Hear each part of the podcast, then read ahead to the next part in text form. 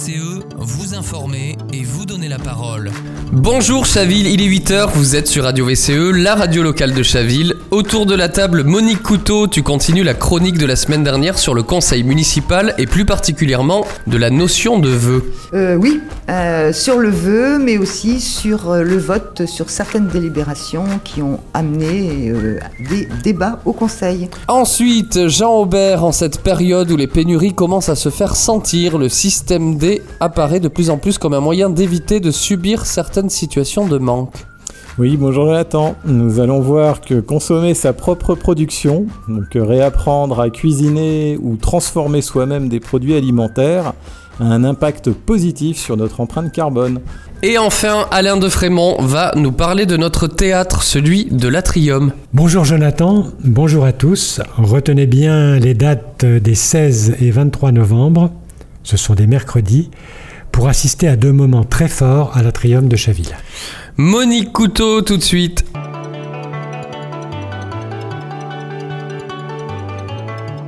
Dossier du quotidien avec Monique Couteau. Alors, qu'est-ce qu'un vœu dans le cadre des conseils municipaux? Bien, nous avons euh, déposé un vœu euh, pour que Chaville se porte candidate au plan national de lutte euh, contre les logements vacants. C'est un plan qui permettait aux villes ou aux collectivités retenues de bénéficier de toute une série d'aides pour répertorier les logements vacants, contacter les propriétaires, voir les solutions possibles pour que les logements soient remis sur le marché. Mais euh, Chaville ne peut pas faire partie de ce plan, pour l'instant du moins, car il est réservé aux collectivités ayant un taux de logement vacant proche de 10%. À Chaville, on a dénombré 89 logements durablement vacants, c'est-à-dire depuis deux ans au moins. Parmi eux, 25 le sont depuis 5 ans au moins. hein. Donc euh, pour l'instant, le ministère ne nous retient pas comme ville candidate. Cependant, la municipalité a pris acte de ce vœu et s'est engagée à faire le travail de contact et d'étude des solutions possibles avec les propriétaires pour inciter à la location ou à la vente. Bon, et voir aussi si on peut euh, dégager quelques logements sociaux. Alors, ce n'était pas le seul point du jour, qu'est-ce qu'on avait d'autre en- aussi? Eh bien, il y avait euh, effectivement 14 délibérations à l'ordre du jour ce 10 octobre. Euh, les délibérations euh, suivent toujours le même ordre. Elles sont classées en quatre thèmes.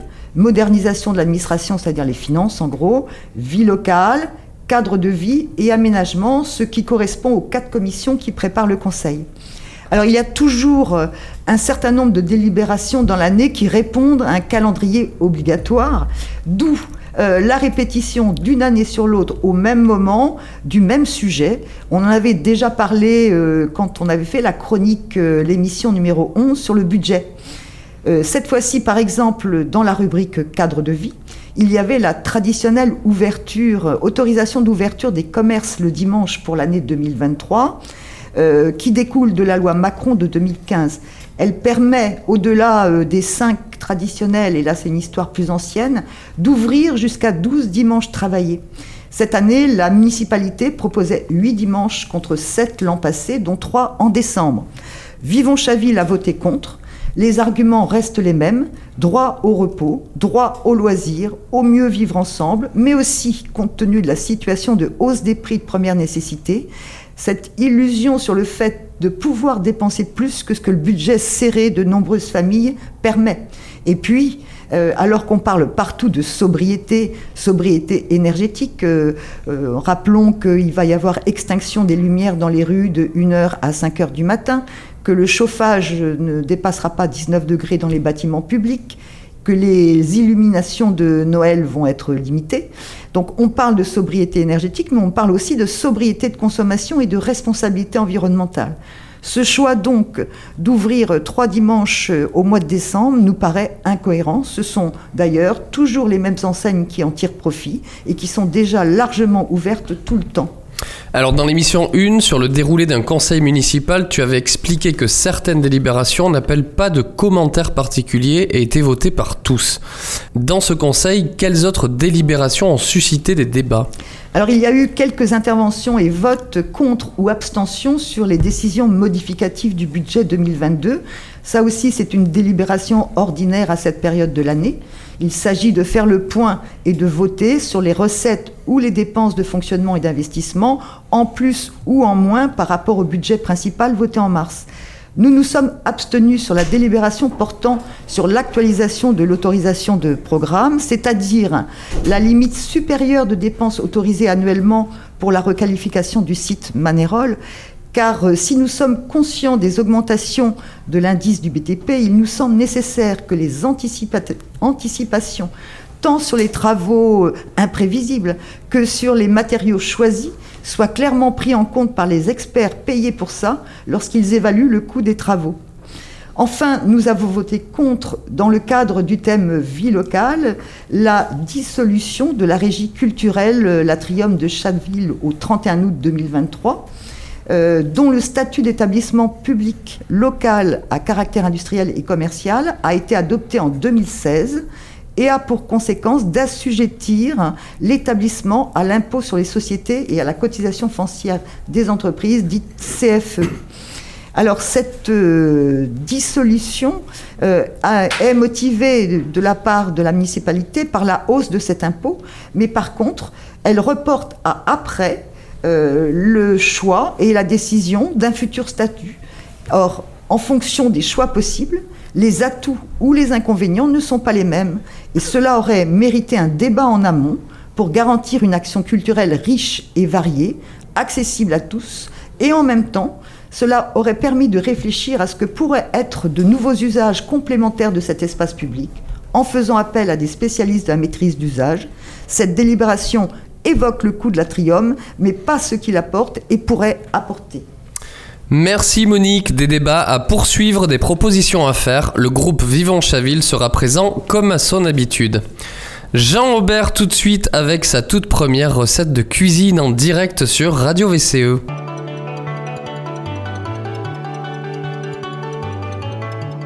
Terre à terre avec Jean Aubert Dufaux. Jean Aubert, il y a des articles dans les magasins qui disparaissent euh, plus rapidement que d'autres, euh, notamment la lessive, on en parle beaucoup aujourd'hui. Euh, tu vas nous proposer quelque chose aujourd'hui, une recette, une espèce de DIY culinaire parce que je vois que tu es venu avec euh, des ingrédients. Je vois une bouteille de vinaigre, un sachet de graines de moutarde, tu nous as dit tout à l'heure, une espèce de petite machine. Qu'est-ce que c'est cette machine? Alors cette machine est tout simplement un moulin à café. Nous vivons une période de transition sociétale. C'est une période qui va probablement être euh, difficile à vivre pour certains qui ne s'y sont pas préparés ou refusent de reconnaître que nous euh, enfin que nous rentrons dans un cycle mouvementé loin de faire de la voyance, cette transition vers le changement, elle est précipitée par les effets du réchauffement climatique que nous avons subi cet été. ce réchauffement climatique se conjugue les effets de la raréfaction des métaux contenus dans les terres rares, ainsi que des carburants fossiles. L'exploitation et ci et là de ces ressources est aussi co-responsable du changement climatique. Donc ce sont des effets conjugués qui provoquent les pénuries et donc des pourcentages d'augmentation de prix à deux chiffres sur nos factures. Alors tu me fais remarquer à juste titre que les rayons se vident à grande vitesse, et c'est juste, mais ce n'est pas lié au manque de concurrence. Il est vrai qu'en matière d'enseigne, euh, nous sommes quelque peu casino dépendants à Chaville et il n'y a pas de réelle concurrence. Euh, Monoprix, Casino, Naturalia, Franprix, donc euh, toutes ces enseignes dépendent de la même société mère. Alors, tu nous parlais d'une transformation là, de produits et de cuisine pour réduire son empreinte carbone. Oui, alors il est reconnu que cultiver euh, quelques légumes ou tomates, euh, fabriquer entre autres euh, sa moutarde, sa mayonnaise et ses sauces salades a un impact bénéfique sur notre empreinte carbone. Donc, bah alors, si la moutarde nous manque, hein, parce que c'est quelque chose, c'est un sujet depuis maintenant plus de six mois, hein, on peut par exemple la fabriquer soi-même. Alors euh, c'est pour ça que j'ai amené euh, ce petit euh, moulin à café électrique.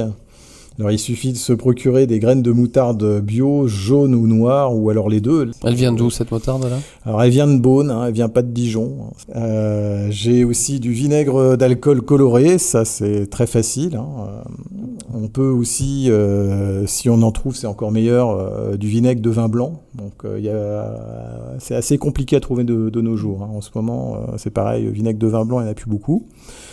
Donc on peut mettre aussi du curcuma, ça euh, j'en avais pas sous la main, du poivre et du sel.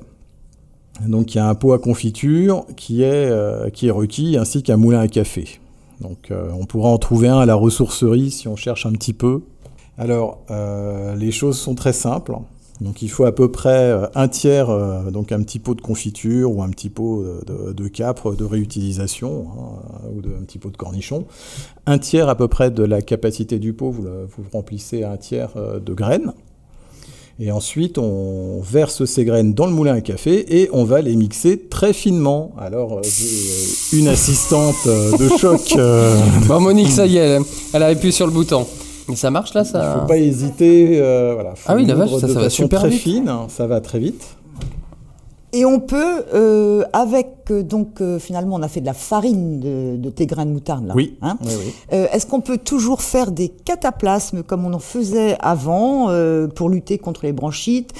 En ajoutant cataplasmes. éventuellement un petit peu de farine de lin de façon à ce que ça pique moins fort. Mais tu mets où Oui, là le cataplasme sur le, le quoi les poumons? Ouais, tu mets sur la poitrine, tu peux te le mettre ailleurs, Wow. mais c'est c'est pas Ça doit être recommandé. hyper fort.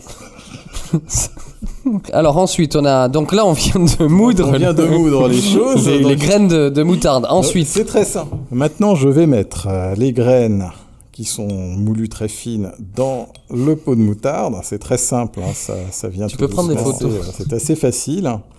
Et l'intérêt, alors il existe plusieurs recettes, beaucoup ont pu voir euh, peut-être sur internet en cherchant, mais ça marche pas très bien, euh, qu'il fallait mettre le vinaigre euh, directement sur les graines, les faire gonfler puis les écraser, ça donne une espèce de bouillie, euh, c'est pas c'est pas super.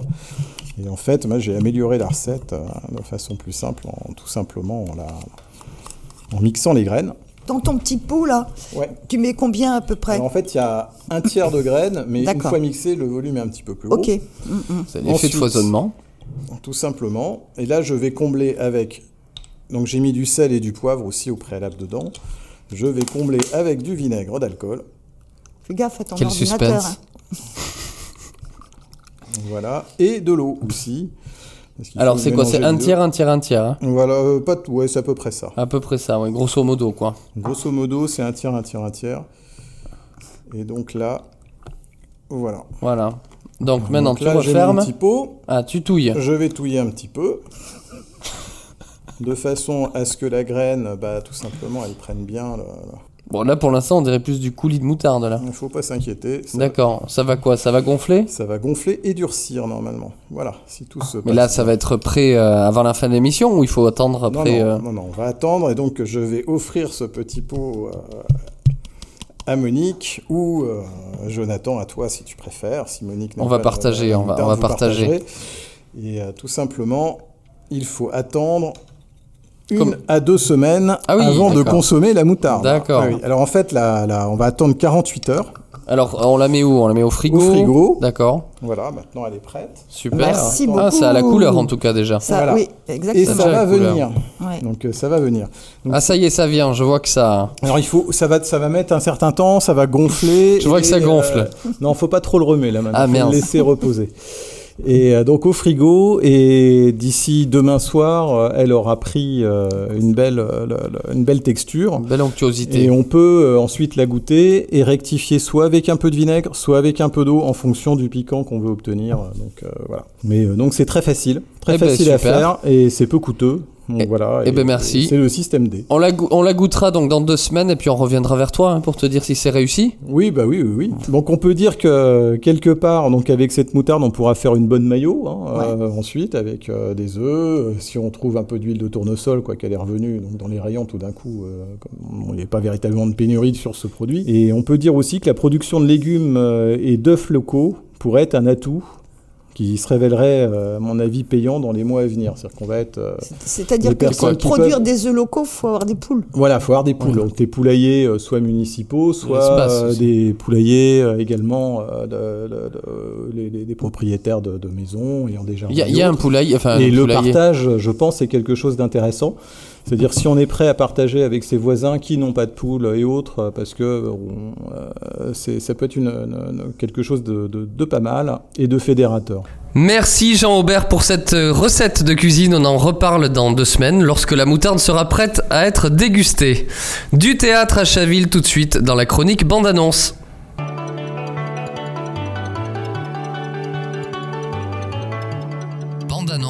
Avec Alain de Frémont. Alain, c'est au théâtre et à l'Atrium de Chaville que tu nous emmènes aujourd'hui.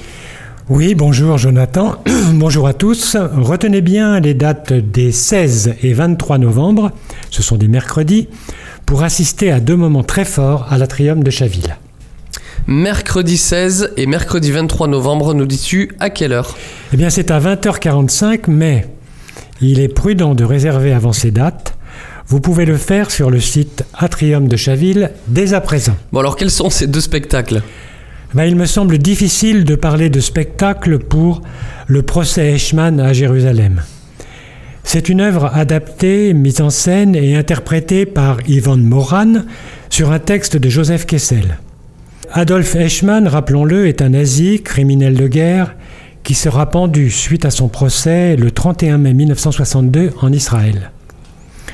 Seul en scène, face à une cage de verre vide, Yvonne Moran lit non pas bien sûr l'intégralité du procès, mais des chroniques que Joseph Kessel tenait sur ce procès pour le journal France Soir dès les débuts de ce procès le 11 avril 1961 à Jérusalem.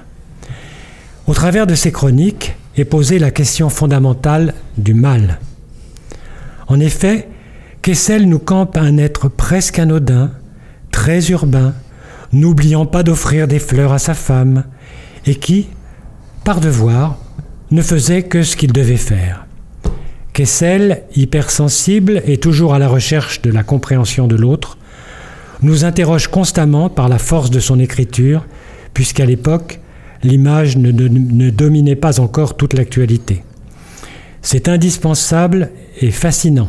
Je vous rappelle, c'est le 16 novembre à l'Atrium.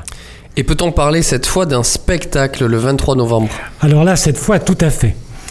Il s'agit plutôt d'une série de spectacles de Hector Obalk, intitulée, tenez-vous bien, Toute l'histoire de la peinture en moins de deux heures. Rien que ça. Eh oui, c'est une sorte de stand-up très spectaculaire sur l'histoire de la peinture, accompagné de musiciens, un violoniste et un violoncelliste, et de projections de vidéos d'œuvres rendues en très haute qualité. Alors tu dis deux heures, est-ce que ça va pas être un peu superficiel? Pas du tout. Suivant Victor Robalk, 20 minutes suffiraient. Il compose son spectacle comme un show et transforme sa passion pour la peinture en une fantastique aventure théâtrale. Mais, ajoute-t-il, mon propos n'est pas de faire défiler des œuvres du XIVe siècle à nos jours, des centaines de peintres, mais de montrer des ressemblances, des oppositions, des convergences, de zoomer, au sens propre, vous le verrez, sur certaines œuvres avec du lyrisme, de l'humour et du parti pris. Il est vrai que c'est une ode à la liberté. D'ailleurs, le spectacle n'est pas exactement le même d'un soir à l'autre.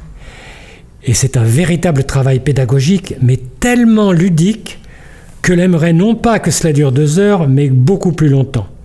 Ne le ratez pas, c'est le 23 novembre à 20h45 à l'Atrium de Chaville. Merci Alain pour ce moment artistique. Tu reviens la prochaine fois avec un nouveau musicien. Oui, Loïc Stéphan, euh, qui est, euh, disons, un musicien qui s'est spécialisé dans la musique gothique. C'est la fin de cette émission. Vous pouvez retrouver nos émissions sur toutes les plateformes de podcast. On se retrouve lundi prochain pour suivre l'actualité chavilloise. C'était Jonathan de Nuit sur Radio VCE. Merci d'être venu. Attends, on a dû enchaîner parce que Alain doit partir. Oui, mais bien sûr, je comprends. Mais c'est vrai qu'il faut.